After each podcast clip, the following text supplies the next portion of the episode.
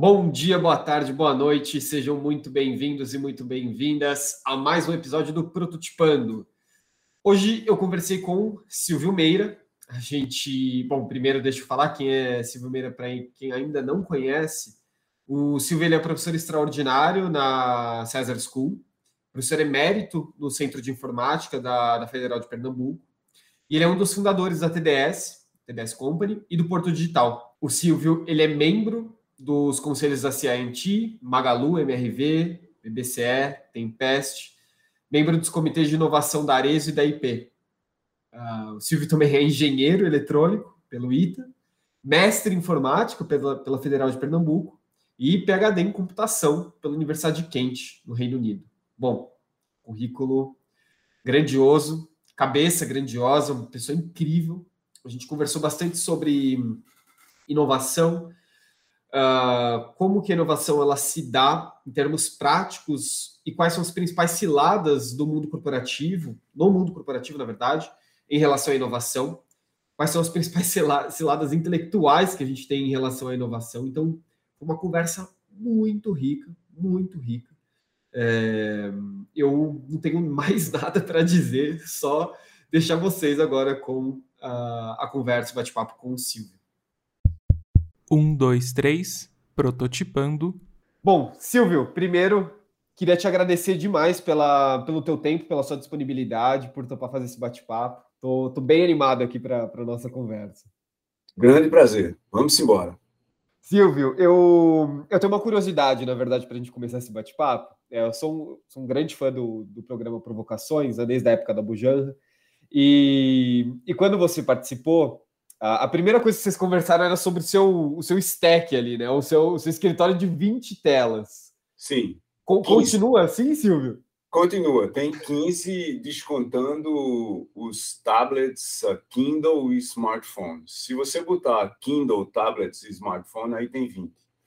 Tá. Continua assim porque já era em parte assim antes da pandemia, mas uh, durante a pandemia, com mais coisas digitais para fazer, eu acabei redesenhando esse, esse cockpit aqui, pelo qual, através do qual eu observo o comportamento do universo, vamos dizer assim, né? falando com Mabujan, né? eu olho o mundo é, para através dessas, dessas minhas lentes digitais e é, o que eu tenho é um setup que você tem máquinas para fazer pesquisa, outras para trabalhar em projetos da TDS, outras para navegar, outras para criar coisas. Eu uso máquinas específicas para fazer minhas apresentações, para criar meus textos do blog, assim por diante. Eu uso outras para ver mídia internacional de meu interesse, seja técnica ou não técnica. E tem duas mais separadas aqui na esquina, que estão numa outra VPN que eu uso para fazer experimentos, para programar, esse tipo de coisa, porque eu ainda faço isso.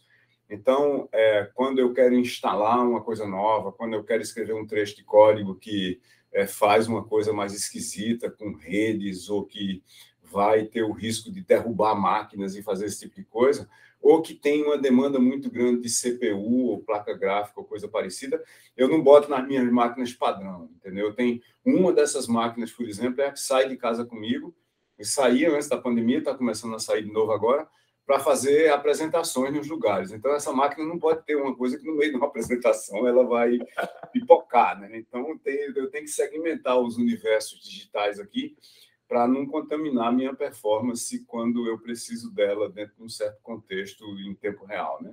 Entendi, entendi. Não, porque eu ia fazer uma pergunta que eu, que eu achei que ia ser um pouco indiscreta, que é como é que você sistematizou isso? Porque Pronto, na hora que eu, vi a foto, eu falei, caramba, assim, eu, eu, preciso entender o sistema do Silvio, como é que ele operou nesse modelo?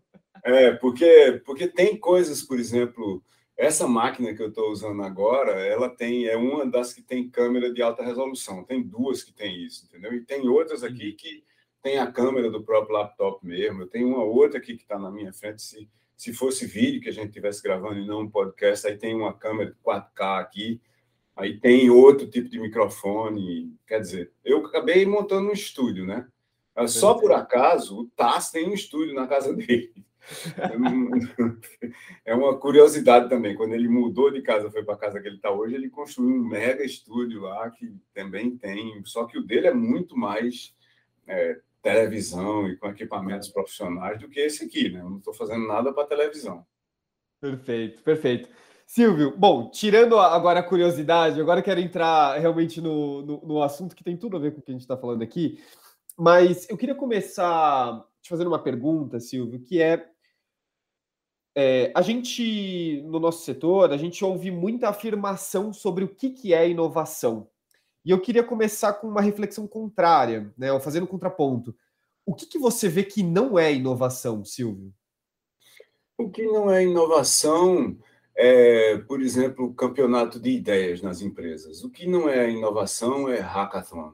O que não é inovação é discurso de palco, basicamente, para motivar as pessoas. Vamos mudar porque o mundo inteiro está mudando. O que não é inovação é endomarketing sem propósito. O que não é inovação é trabalho sem estratégia.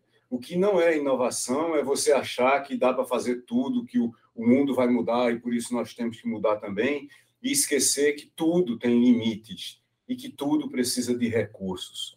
O que não é inovação é você deixar um time trabalhando na periferia do negócio, dizendo façam aí o que for preciso para mudar, mas não empoderar esse time na periferia do negócio. O que não é inovação é você chegar e dizer, bom, então agora nós temos squads dentro do nosso negócio aqui, e aí ter alguém que está dando ordem para os squads. Faça isso agora, faça isso agora, faça isso agora, faça isso agora. Quer dizer, squads são incompatíveis com comando e controle.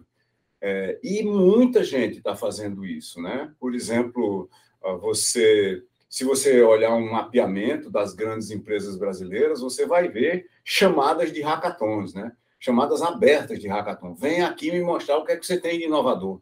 Isso sem a empresa dizer, até porque ela não sabe, qual é a agenda de problemas dela, né? qual é o curto, médio e longo prazo da problemática que ela acha que vai enfrentar é, no seu desenho de negócio, no seu desenho de futuro. Isso não acontece esse, esse ordenamento, vamos dizer assim, não gerenciamento, mas esse ordenamento da inovação no espaço-tempo competitivo do negócio, porque a vasta maioria dos negócios não tem uma estratégia, não tem uma teoria do negócio. E se tem, não sabe qual é.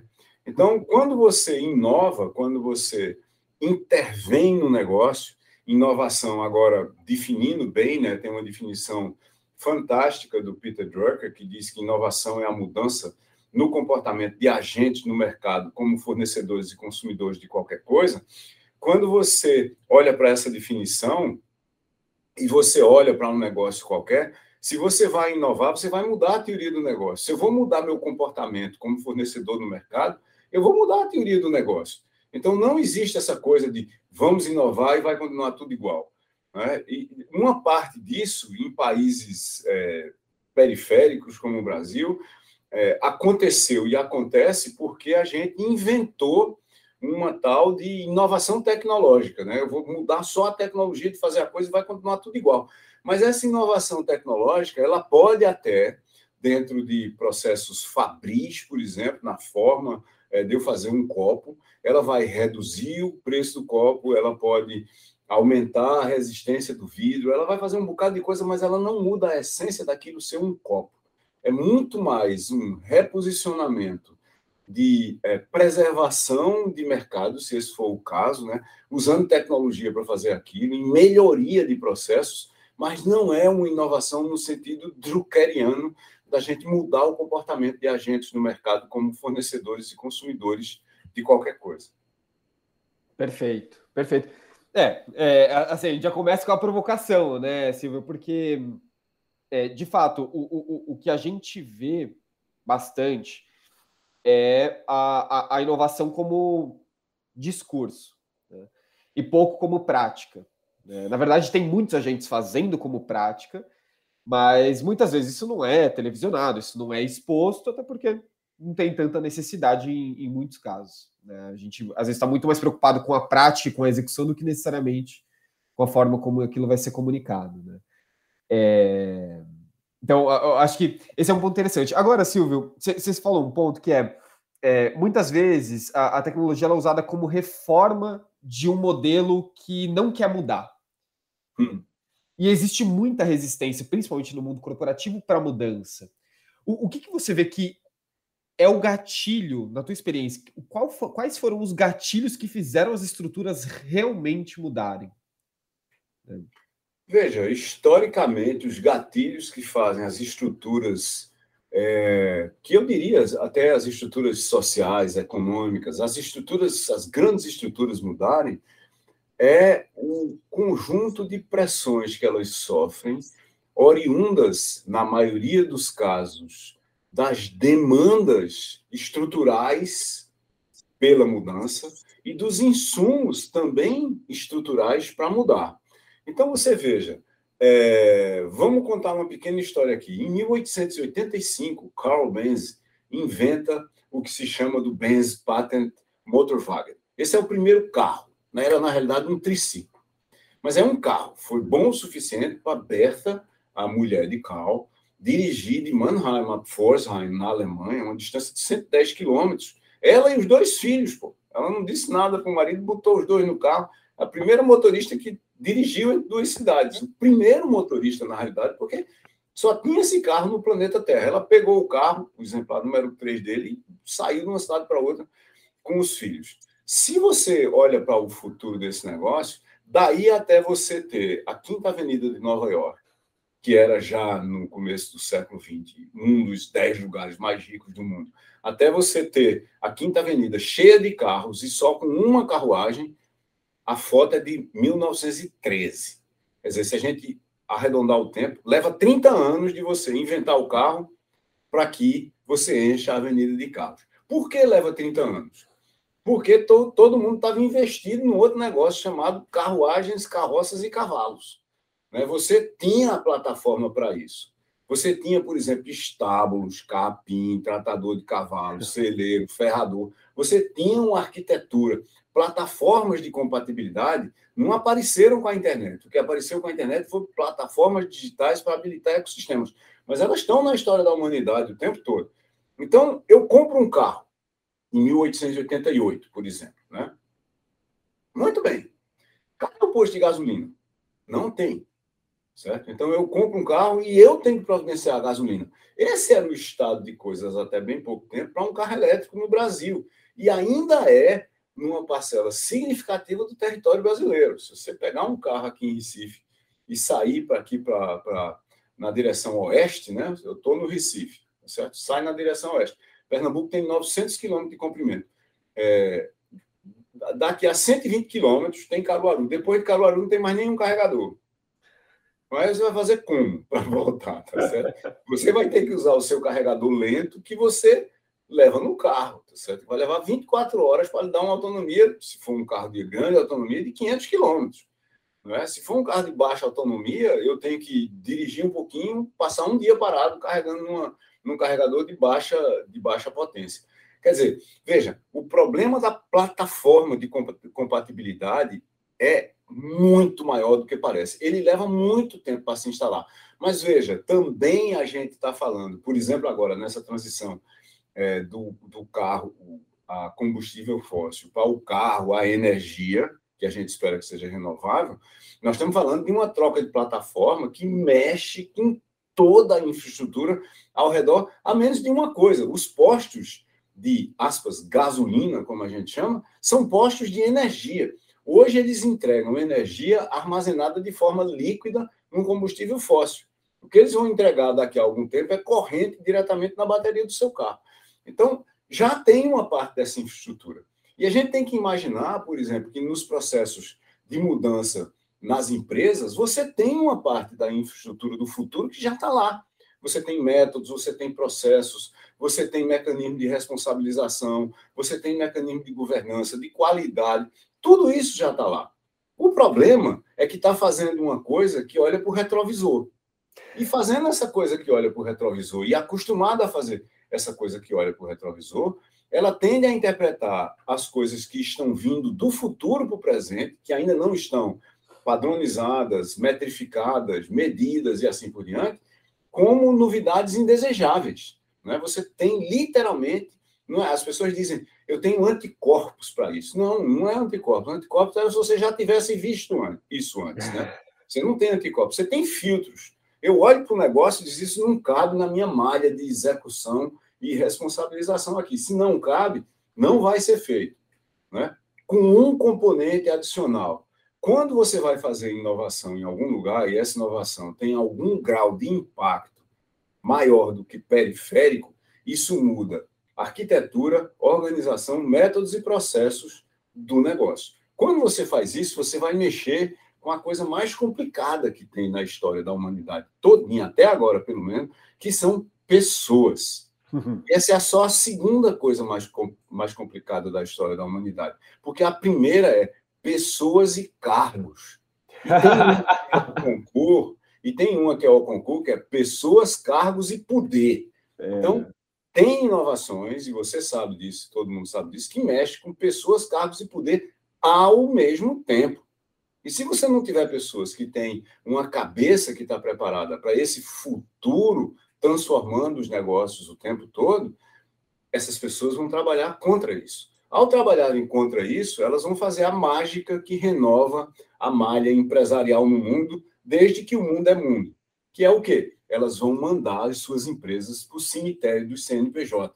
Né? Nós não temos aqui ao nosso redor muitas empresas que têm 200 anos, 300 anos, 400 anos, 500 anos. E há 300, 400, 500 anos tinha empresas. Por que elas não estão aqui com a gente hoje? É porque elas foram destruídas pelos seus próprios executivos e acionistas. Perfeito, Silvio. E, eu acho que tem um outro componente aí, Silvio, que também é, é, é, é uma, é uma é uma falha de percepção de que o futuro ele é construído, né? Ele, ele não é uma coisa que a gente só é impactado, mas a gente também tem a possibilidade de construção. Né? Eu acho que quando essa chave não vira, fica muito complexo realmente encaixar numa cabeça de que só acha que vai ser impactada pelo futuro, de que ela pode mudar, né? De que, na verdade, existem possibilidades de mudança. Né? Acho que a gente tem que tomar cuidado também com esse discurso. O que acontece para a maioria dos negócios é que, ah, como eles estão extremamente centrados na execução do presente, eles nem têm essa percepção de futuro, sabe? Eu não vejo assim para a maioria dos negócios que eu analiso globalmente, dizendo, bom, esse negócio aqui tem uma preocupação com o futuro, sabe que ele vai existir, mas está sem tempo no momento. Não, tá lá, o cara está lá executando, ele está fabricando um copo de vidro agora. Pam, pam, pam ou muita gente, por exemplo, está perfurando poço de petróleo. Né? A gente tem um mundo se acabando por causa de energias é, sujas, isso é, isso é claro para todo mundo hoje, mas você tem as empresas de energias fósseis ah, investindo mais de 100 milhões de dólares por dia hoje em cavar poço de petróleo, em fazer oleoduto, assim por diante. Se esses 100 milhões de dólares que estão sendo investidos hoje nessa plataforma de energia legada e, e totalmente insustentável, inclusive no curto prazo, não é? Uh, estivessem sendo investidos em energias renováveis, a gente não só estaria acelerando o processo de transição energética, mas as empresas que estão literalmente enterrando seu dinheiro no chão de uma forma tal que ele não vai voltar, teriam uma possibilidade de futuro. Né? Ontem, só para a gente citar uma coisa aqui, o IPCC, uh, ah, o Painel Internacional de Mudanças Climáticas das Nações Unidas, publicou um estudo de 3 mil páginas que avalia, por exemplo, que a quantidade em valor, medida em valor, de uh, energia armazenada em combustíveis fósseis, que vai continuar enterrada depois que a gente parar de usar isso, combinado com a infraestrutura encalhada que estão montando para ah, perfurar, para produzir, assim por diante, esses combustíveis que não serão usados, daqui até 2050, isso vai jogar fora, literalmente, de 1 a 4 trilhões de dólares que não tem retorno. Tipo assim, refinarias inteiras que estão sendo feitas hoje de petróleo, que você não vai ter o retorno de investimento, porque muito antes de acabar o tempo de vida dela, acaba a demanda pelo que ela faz. Então, o investimento não volta. Veja o tamanho da catástrofe. 50% desse, desses recursos, de 1 a 4 trilhões de dólares, isso é uma estimativa que tem uma largura de banda muito grande, né? estão na mão de fundos de investimentos, de, desculpa, de fundos de pensão. na realidade, são dinheiro de aposentadoria de pessoas. Né? Então, qual que é o problema? Os, os cidadãos, os indivíduos que estão com, seu, com seus proventos de parte de uma vida inteira lá armazenados para o seu futuro, vão descobrir, durante a sua vida, que esse dinheiro sumiu. E isso é dramático. Isso é... E por que isso acontece? Porque as pessoas não veem o futuro. Na realidade, não é porque elas não veem, é porque elas estão investidas no passado. É porque elas estão investidas no passado. E isso é dramático. E isso é que faz justamente o que eu disse na, na pergunta anterior, é isso que popula o grande cemitério do CNPJ. O grande cemitério do CNPJ é aquele lugar para onde vão as empresas que tem executivos, acionistas e conselhos míopes, que não conseguem ver além da ponta do seu nariz. Silvio, agora eu vou ter que resgatar uma referência é, importantíssima na nossa história, que uma das músicas do Racionais, o Mano Brown ele fala que até no lixão nasce flor, né? É, quais são as flores que estão brotando nesse cemitério de CNPJ? Assim, o que, o que você está vendo que são pequenas iniciativas que podem gerar para a gente um otimismo em relação a isso? Olha, eu vejo com muita alegria, muitas empresas que têm décadas de, é, de é, nascimento, e estou no conselho de algumas delas, como Magazine Luiza e a MRV, por exemplo, são empresas que têm décadas, né, que estão em cenários como varejo e construção. Varejo, para a gente ter uma ideia aqui, né, se você for olhar para a história do varejo, o varejo tem 4 mil anos aproximadamente. Né? É, e há 10 anos, aproximadamente, o Magalu começou um processo de transformação digital que fez com que hoje 75% do faturamento do Magalu venha é, de uma coisa chamada Luiza Labs, que foi criada em 2011. Ele, o Luiza Labs hoje responde por é at large, né, não é diretamente, mas é o que o Luiza Labs faz, responde por 75% do faturamento do Magalu. E não é 75% de uma coisa pequena, é 75% de uma coisa muito grande. Construção, por outro lado, né, se você olha para a construção civil, construção civil é mais antiga ainda. Né? Construção civil é um negócio que vem do Neolítico, tem 15 mil anos.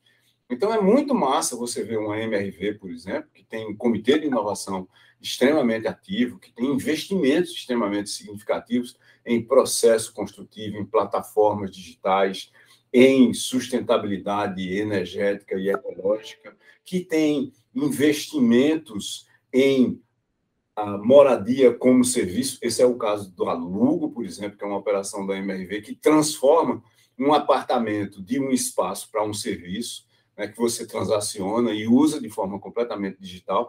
Muito bom ver isso. Era melhor que isso fosse generalizado, porque você imagina a, a, o estrago né, de competências negociais, sociais, corporativas, humanas que tem de a gente mencionar essas empresas como exceções. A gente chega aqui e você perguntou quem são as flores no meio dessa confusão. Aí você vai mencionar o Magalu, você vai mencionar a MRV, aí você vai ficar para você, mas quem mais? Né? Tem espaços inteiros é, de performance no mercado, onde todas as flores são negócios que foram criados nos últimos 10 anos. Não é? E você pega negócios que têm 20, que têm 30, que têm 50, que têm 100 anos, que estão lá atabalhoados ainda, tentando entender o que é está acontecendo, né? naquele ritmo de que, ok, nós somos ágeis e eu tenho squads. Agora, ninguém tem autoridade para fazer nada se eu não deixar isso não vierem pedir para mim aqui. Né? Então, é, não entenderam nada até agora. E provavelmente, Ficaram no feudalismo, né? E provavelmente vão para o grande cemitério do CNPJ. A renovação da malha econômica e do, do, dos sistemas industriais e produtivos em geral não é novidade, tá certo? E é incrível, eu acho absolutamente incrível uh, que isso tenha tudo sido descrito em 1911 no, no, no, mega livro A Teoria do Desenvolvimento Econômico do Joseph Schumpeter, né, que é de onde vem a história da destruição criativa, né? E a destruição criativa nada mais é do que o futuro consumindo o presente e ele próprio, o futuro, se transformando em presente, o que significa que as organizações que não conseguirem estender o seu presente para o futuro e virem de lá do futuro consumindo os seus presentes estão, obviamente, terminadas. Né? É, eu acho assim ah, impressionante que Schumpeter tenha descrito isso com a vivacidade de cores que eu acabei de descrever aqui, só não nomeou o grande cemitério do CNPJ como tal, porque na época não tinha CNPJ, mas disse absolutamente tudo isso que eu estou dizendo aqui há exatos 111 anos. E as pessoas não leram. Não é? Esse é um dos mega problemas. A gente precisa ler mais, e ler mais coisas que estão no passado. Não é só ficção científica qual é o futuro do varejo, da moradia, da, das finanças, do, do, investimento, da energia. Não é só ler ficção científica. Uma parte significativa do que precisa ser feito foi descrito há décadas. Uma parte significativa da teoria que as pessoas não estão usando para entender os mercados também foi escrita há, há décadas. Eu acabei de mencionar um livro que tem 111 anos e que é fundamental para a gente entender o que está acontecendo, por exemplo, hoje, em função dos processos de ruptura digital. E, e Silvio, eu, eu, tenho uma visão é, que conecta muito com isso, que é, é. e não sou eu, né? Pelo amor de Deus, é, acho que a gente pode citar o Ailton Krenak, né? O Ailton Krenak ele fala que é, é, essa capacidade mimética, né, os nossos mitos do passado, eles estão ditando para onde a gente tem que ir ao futuro. Né? Eu acho que não é tão, não é só ah, todo o repertório intelectual que a humanidade criou mas também todo o repertório mimético, né? Todas as mitologias, todas as crenças que a gente estruturou no passado, elas, tão direcion... elas podem direcionar a gente para o futuro, né? Eu, eu, eu, também sinto que a gente. É, o que está em falta também é uma capacidade de mimetizar o futuro. Né? De quais são os mitos que vão direcionar a gente para o futuro? Né? Olha, é, tem um estudo muito grande com centenas de sociedades é, que mostra o seguinte, né? Os nossos mitos, e em particular os nossos deuses, eles só são criados quando as sociedades se tornam complexas o suficiente. Não existe nenhuma evidência histórica, antropológica, de eu e você aqui, só nós dois e mais umas cinco pessoas, primeiro criarmos um deus e um conjunto de mitos de criação e assim por diante, e depois isso se tornar uma grande sociedade, tá certo? É o contrário. Quando a coisa começa a ficar grande e complexa para administrar, a gente precisa botar alguma ordem, algum ordenamento. Não é ordem no sentido de comando e controle, mas é algum tipo de processo de articulação, um conjunto de protocolos. Uma arquitetura mesmo, né? É um conjunto de protocolos de comunicação, quem pode falar com quem sobre o que quando, e de tomada de decisão. Como é que a gente vai decidir o que fazer? Como é que a gente vai se articular para manter essa coisa aqui minimamente coerente. O que é que pode e o que é que não pode fazer? São protocolos, né? protocolos de comunicação e protocolos de tomada de decisão. Em toda a história da humanidade, os grandes deuses aparecem depois de aparecerem as grandes sociedades. Então, em particular, eu não acredito na ideia de que a gente tem mitos primeiro e que a gente vai fazer coisas depois eu acredito piamente numa ideia exatamente oposta a essa, que a gente imagina coisas e aí traz elas da imaginação para a realidade. É uma espécie de um download que concretiza abstrações que a gente inventa em contexto. Não é? Isso não descarta mitos, não descarta a poesia, não descarta a ciência, não descarta a ficção científica. Mas o processo é o contrário. Então, é como se a gente dissesse mais ou menos o seguinte: por ter ou não ter certos contextos, eu crio coisas para aqueles contextos ou crio o contexto. E é a criatividade humana que faz isso. E como a gente está falando de inovação aqui, uma parte significativa de inovação é a criatividade. É eu perguntar por que, que tem que ser assim. Criatividade não é sempre a gente trazer uma coisa nova, é a gente questionar o que existe. Tá certo? Essa é a parte mais dura, inclusive, e, e mais difícil para as pessoas da criatividade. É eu olhar e dizer: esse negócio aqui não deveria ser assim. Por que, que ele é assim, necessariamente? Quando eu questiono como é que as coisas funcionam, aí eu abro o espaço socioeconômico, religioso, político, qualquer que você quiser, inserir ali alguma coisa que não existe ainda. Uma construção, às vezes, teórica, né? uma constituição, por exemplo. Né? A Constituição é uma Constituição teórica que estabelece um conjunto de regras para uma sociedade se comportar em todas as suas facetas. Tá se todo mundo obedecesse direitinho, né? se as pessoas estivessem lá e dissessem, vou ler a, a, brasileira, certamente não daria certo, porque é muito longa, mas uma mais curta, né? Vou ler e vou me comportar com, de acordo com isso aqui. A gente não precisaria de trocentas mil leis ao redor, né? Porque teria um pequeno conjunto de regras, os agentes todos se comportam de acordo com aquele conjunto de regras, e aí as interpretações são boas o suficiente para fazer com que isso aconteça, está tudo resolvido. Então, a gente precisa fazer esse mesmo tipo de coisa nos negócios. Os negócios têm constituições. Quando eu falei lá atrás da teoria do negócio, mesmo que você não saiba qual é a teoria do seu negócio, ele tem uma. Ele, uhum. ela é o quê? Ela é a descrição abstrata do que você está executando agora no seu dia a dia, né? é a forma como você constrói, é a forma como você entrega, é a forma como você captura valor. Isso faz parte da teoria do seu negócio. Você pode não saber que tem uma, mas tem e você está executando ela agora. Silvio, eu, eu, queria abordar um outro assunto com você, que está totalmente conectado com isso, que é, é bom, você viu ah, esses protocolos que solidificaram a internet nascer e se desenvolver. Né? É, e, e esse modelo ele tomou rumos muito diferentes do que eles tinham como princípio. Né? Como é que você vê esse processo de desenvolvimento? Você pode, se puder dizer, como evolução? Como é que você vê desde o começo desses protocolos até o estado como está hoje? Veja, o... se a gente imaginar é, a partida da internet. Né? A partida da internet é uma coisa absolutamente linda, que é o seguinte: ao invés de a gente ter uma coisa concentrada né, e centralizada, centralizada do ponto de vista toda a comunicação passa por mim, e concentrada do tipo as comunicações que chegam a mim, eu só vou deixar passar aquelas que eu quero. Então, do ponto de vista de comunicação, eu centralizo tudo. Do ponto de vista de tomada de decisão sobre quem pode se comunicar, eu centralizo tudo também. Aí o que, que a internet faz? A internet descentraliza e distribui usando um conjunto de protocolos, na época, protocolos mágicos, né? De como é que essa coisa vai funcionar, né? Eu, eu vou escrever em código o seguinte: você quer mandar uma mensagem do ponto A e o ponto B, o ponto A vai mandar essa mensagem para o ponto C primeiro, que é o que ele acha que é a rota mais fácil. C vai mandar para Z, que é por onde ele acha que é a rota mais fácil para B.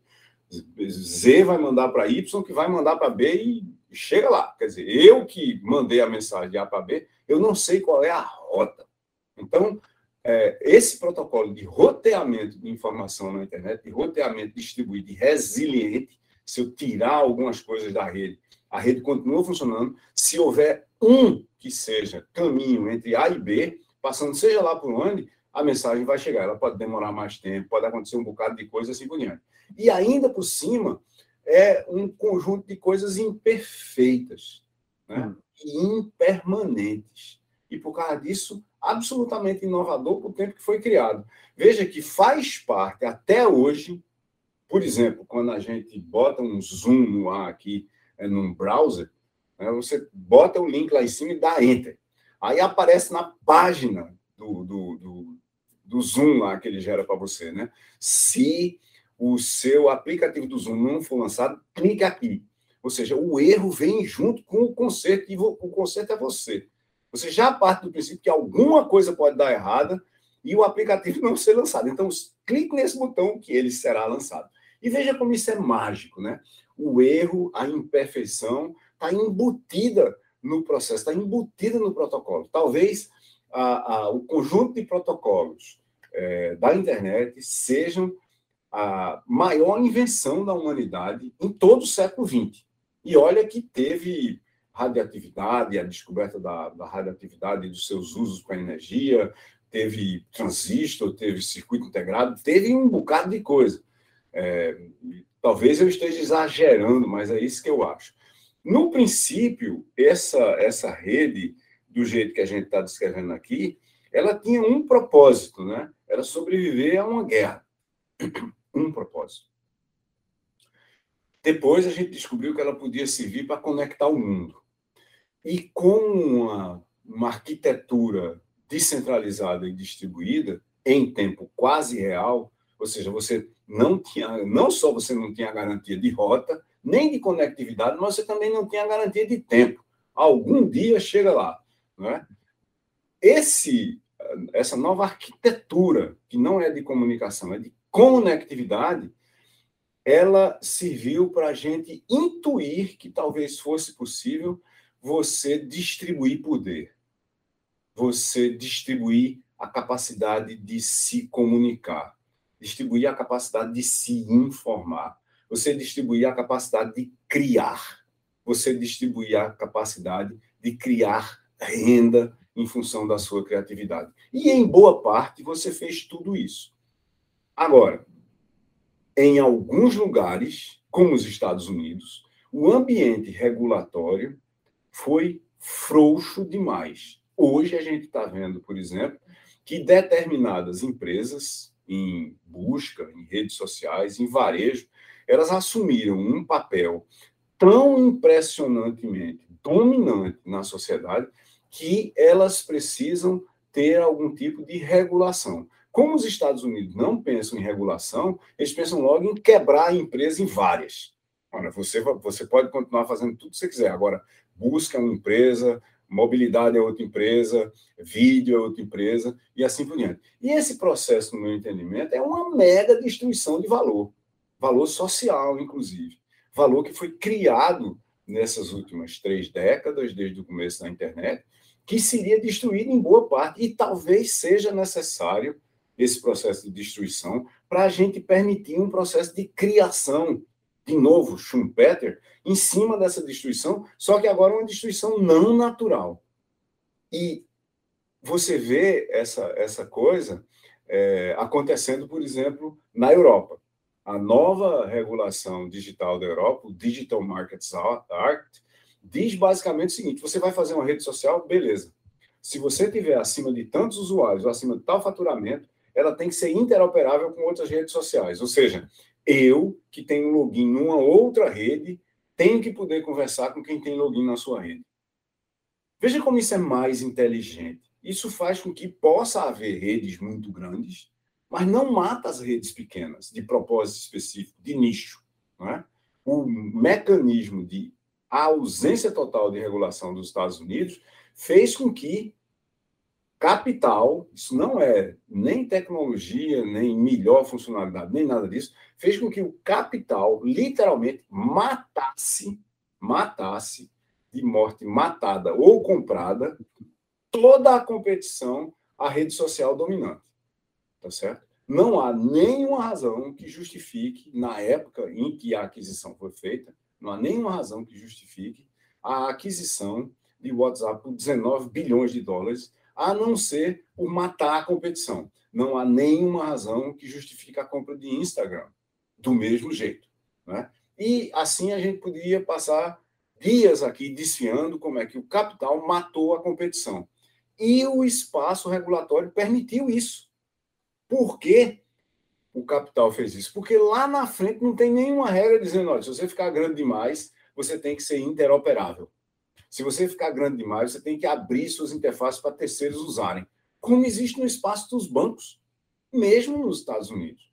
Então, o Digital Markets Act, para mim, põe ah, um certo regramento que habilita de novo descentralização, distribuição, mercados de nicho, e assim por diante. Curiosamente, a China, que é muito comando e controle do ponto de vista de governo e governança social, está fazendo essa mesma coisa e começou a fazer antes de todo mundo. Mas é o seguinte, olha, você não pode vir o IPO de Ant Financial, né? É, uma hora o governo chinês disse, ei, peraí, você tem que decidir se você é um negócio de varejo ou se é um banco. Se você está fazendo um IPO de um negócio financeiro não regulado como um negócio financeiro, e ele é desse tamanho aqui, isso põe em xeque a capacidade regulatória do meu Banco Central Nacional. E eu não vou deixar você fazer isso. Você deve lembrar que o IPO é, de Ant Financial, que ia ser o maior IPO do mundo em todos os tempos, ele teve um, um, um, ele levou um freio de arrumação, é, faltando basicamente dias para acontecer, e até hoje não aconteceu de novo. Mas vá para cá, vamos resolver esse negócio aqui, vamos regular você como realmente você é. Você não é um supermercado digital que tem uma carteira de pagamento. Se você for fazer um IPO disso, você é um banco e eu vou lhe regular como tal. É, isso foi impressionante do ponto de vista do governo chinês. Eles demoraram muito para notar isso, diga-se de passagem. Deviam ter agido muito antes é, de, de, do IPO estar na bolsa, a dia de ser executado, inclusive porque ter agido naquela hora onde já estava na bolsa causou uma destruição gigantesca de valor também, insegurança nos mercados, assim por diante. Mas acontece que os governos também estão aprendendo, a menos do governo dos Estados Unidos, que insiste numa perspectiva burra e de destruição, de deixar as empresas fazerem o que quiserem e lá na frente partir para quebrá-las em duas, em três, em quatro, em cinco, como aconteceu com a ITT, a AT&T, não a ITT, como aconteceu com a AT&T, como quase aconteceu com a IBM, como quase aconteceu com a Apple e como hoje é o que pode vir a acontecer com a Amazon, Facebook e Google. Silvio, para a gente caminhar para o nosso, nosso fechamento aqui, eu queria te perguntar, queria te fazer duas perguntas. A primeira delas é: o que, que te deixa pessimista em relação ao futuro, Silvio? Veja, primeiro vamos estabelecer aqui o que é que é o pessimismo e o otimismo, tá certo? Eu sou lá de Taperuá. Em Taperuá, a gente reza por uma cartilha, em parte escrita por Ariano Suassuna. E Ariano costumava dizer que o pessimista é um chato. O pessimista é um chato, inclusive porque ele acha que, independente do que ele faça para mudar o estado de coisas, tudo vai piorar. Ou, de uma outra forma, nada vai ser resolvido. Ariano também dizia que o otimista é um tolo, porque ele acha que, independente da inação dele, tudo vai melhorar, ou pelo menos vai continuar do jeito que está. Então, entre esses dois extremos, e tanto quanto Ariano, eu, preciso, eu prefiro ser um realista esperançoso, interpretar apropriadamente a complexidade e as dificuldades ao meu redor e ver como é que a gente pode agir e que energia a gente precisa para agir, em que direções e dimensões dessa realidade, para tentar mudá-la. Então, se você olha, por exemplo, para o Porto Digital, né, é, que a gente começou a fazer em 2000 com cinco empresas e 50 pessoas, em 2000, 2001, 2002, 2003, até basicamente 2015, o que não faltava era gente que se dedicava a vir até nós que estávamos tentando criar o Porto Digital. É uma rede muito grande de pessoas, não é Silvio Meira, Cláudio Marinho e Fábio Silva e mais três ou quatro, cinco pessoas. Era uma rede muito grande. Não faltava quem viesse dizer para a gente que ia dar errado. Os pessimistas, chatos, de isso que vocês estão tentando fazer aí vai dar errado, porque vocês não têm o capital do Silicon Valley, vocês não têm não sei de onde, mas a gente não está tentando fazer o Silicon Valley. A gente nunca chamou o Porto Digital de vale de nada. Né? Não é um vale. O Silicon Valley é inimitável, porque ele é uma conjunção tecnopolítica, financeira única no lugar que ele está. Assim como o Silicon Sentier em Paris é inimitável, assim como Tsukuba é inevitável, Okinawa também, Hong Kong, Xangai, Shenzhen, assim por diante. Cada um desses lugares tem suas peculiaridades. A dificuldade, eu acho, que nos torna pessimistas certas horas, principalmente, é a gente olhar para lugares que fizeram coisas e querer fazer o que aqueles lugares fizeram e se ver tão distante deles, não é? Você olha assim, diz, mas, mas é, quando é que exatamente a gente vai ter a educação é, de rua, né, de não jogar lixo na rua, de andar de uma forma minimamente elegante como seres humanos, é, de falar baixo, que você tem em Estocolmo. A gente talvez nunca seja Estocolmo. A gente talvez não devesse usar Estocolmo como parâmetro a gente de, talvez devesse olhar para a nossa própria condição e tentar imaginar o que, que nós temos que fazer para evoluir da nossa condição. E, em boa parte, o que a gente não precisa hoje não são ruas limpas, com as pessoas falando baixo e se vestindo elegantemente em padrões, em padrões europeus, é, que, que dependem de certas condições de espaço tempo, clima e assim por diante. E o que a gente precisa hoje no Brasil para ter esperança é mais educação e mais oportunidades. Se a gente tiver mais e melhor educação para as pessoas em todos os quadrantes da sociedade, isso vai incluir muito mais gente num espaço onde as pessoas podem imaginar os seus próprios futuros. Se a gente criar, não de nós para eles, nós que temos as oportunidades, criando para os que não têm, mas se nós criarmos em conjunto, quem tem e quem não tem oportunidades, oportunidades cada vez mais sofisticadas, mais amplas, mais universais, para quem não tem oportunidade, essa conjunção de educação com oportunidade é o que gera esperança. E se a gente tem esperança, a gente não pode ser pessimista, porque a gente tendo esperança, a gente tem que ser realista. A gente tendo esperança, a gente também não deve ser otimista, porque a esperança em si não realiza nada. O que realiza alguma coisa é a ação sobre a esperança. Sim, você já respondeu minha segunda pergunta. A minha pergunta deveria ser o que, que te faz ser realista esperançoso. É... Eu queria te agradecer demais, mais uma vez, pelo, pelo seu tempo, pela sua participação aqui. Prazer. Foi uma conversa fantástica.